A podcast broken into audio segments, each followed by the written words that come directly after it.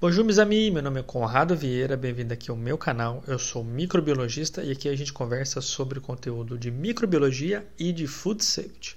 Aproveita aí para se inscrever, ativar o sininho e deixar o like, é uma forma de incentivar aqui o canal e fazer com que esse conteúdo seja relevante dentro do YouTube e seja aí disponibilizado para mais pessoas e a gente possa fortalecer essa cultura food safety aqui dentro do Brasil. Além disso, esse conteúdo também é disponibilizado na forma de podcast, Conrado Vieira Podcast. Eu vou deixar o link na descrição desse vídeo e ainda tem o meu Instagram, onde eu posto algum material exclusivo, algumas fotos, material mais do meu dia a dia e da minha rotina de trabalho e das empresas que eu viajo para poder oferecer é, um pouco dessa consultoria na parte de microbiologia e também food safety, higienização industrial. Se você também estiver precisando, pode entrar em contato aqui por mensagem ou mandar uma, um direct lá no Instagram que a gente conversa. Além disso, tem a minha, minha newsletter no LinkedIn, se você tem lá o LinkedIn, me procura lá, Conrado Augusto Vieira. Também vou deixar o link aqui na descrição. Assina a newsletter, porque sempre tem um conteúdo que eu posto pelo menos uma, duas vezes por semana e você recebe esse conteúdo aí no seu e-mail. É, e você pode ter o acesso então de forma mais prática e ágil. Bom, o que, que eu vou falar hoje? A gente vai conversar hoje sobre a E. coli. Então, é uma bactéria muito conhecida, né? o nome científico é Escherichia E. coli. Então, é uma bactéria muito comum dentro da indústria né, de alimentos é uma bactéria que é muito importante para a gente. E qual a importância desse microorganismo?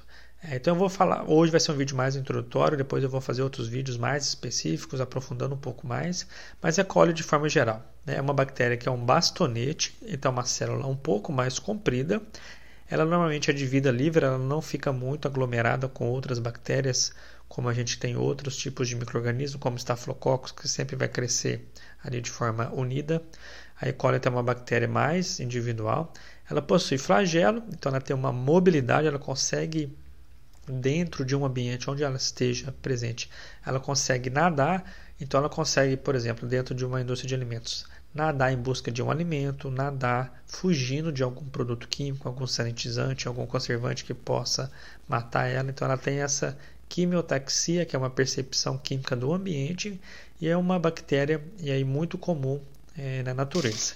A E. coli, né, então Escherichia coli, é uma bactéria que está associada principalmente ao intestino de animais mamíferos de sangue quente. Então, todos nós, o gado, o cachorro, né, gato, animal doméstico, todo animal que é mamífero apresenta essa bactéria no intestino. Então, é uma bactéria importante para a nossa microbiota intestinal.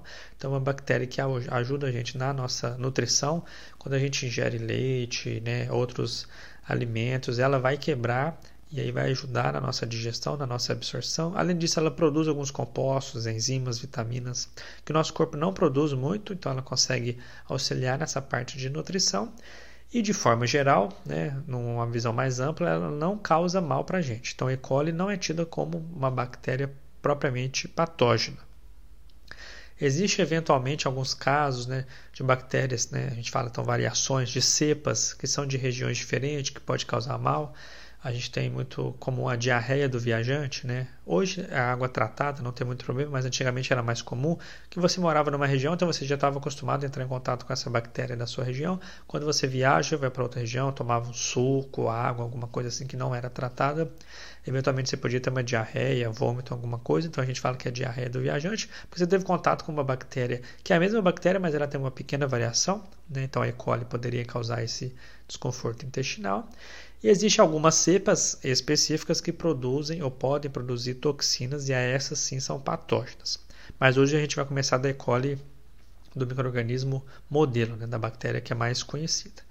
Então, ela estando no nosso intestino, é comum que ela esteja nas nossas fezes, nas fezes de animais. Né?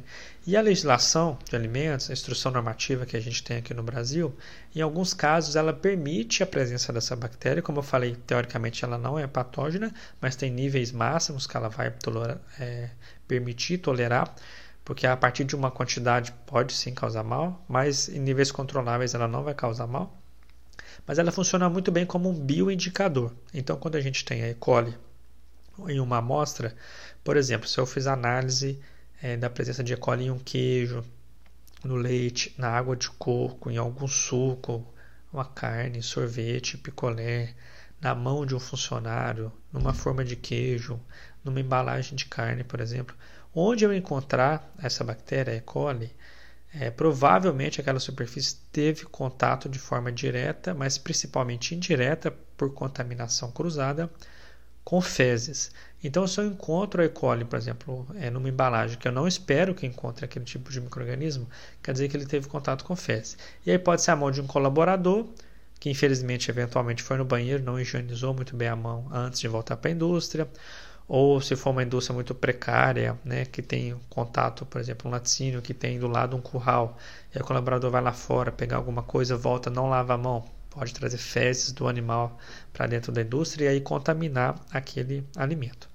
E como eu falei, como a E. coli é, normalmente não causa mal, mas me dá um indício que aquilo teve contato com fezes e se aquele organismo, né, aquele animal ou até mesmo ser humano, estava com outras doenças, com outras bactérias que podem ser sim patógenas, potencialmente pode ser que aquilo esteja naquela superfície, no alimento, na embalagem, na mão do colaborador. Então ela conta para gente de onde veio aquela contaminação. É, alguns alimentos que são pasteurizados eventualmente podem contaminar, o leite é muito comum, às vezes está contaminado com, com E. coli, mas quando a gente passa pelo processo de pasteurização, normalmente essa bactéria é reduzida a níveis insignificantes. Normalmente o pasteurizador vai reduzir aí no leite na ordem de 10 a 6. Né? Então, se eu tiver um milhão de bactérias, depois de pasteurizar vai sobrar uma, e ainda tem um processo produtivo, pode ser adicionado outros compostos, é, fermentos, aditivos, conservantes que ainda vai inibir essa bactéria, mas a gente pode considerar que não sobra nenhuma bactéria. Então, se eu encontrei essa bactéria no alimento próprio, pronto para consumo, né, no alimento produzido, eventualmente teve alguma contaminação cruzada nesse caminho, que pode ser por um colaborador, ou um equipamento que não estava muito bem higienizado, então a E. coli estava reproduzindo ali, ela entrou, é, a gente não sabe como, mas o equipamento não sendo muito bem higienizado, ela vai reproduzindo. Então ela conta para gente esse caminho de contaminação. E a maior e a melhor forma de evitar a E. coli né, é ter um pasteurizador ou na indústria de carnes outro uma regulamentação muito forte, um controle muito forte da matéria-prima para evitar que este tipo de contaminação esteja muito alto. É, além disso, a saúde dos colaboradores, sempre monitorar a mão, monitorar o uniforme. O uniforme tem que estar muito bem higienizado.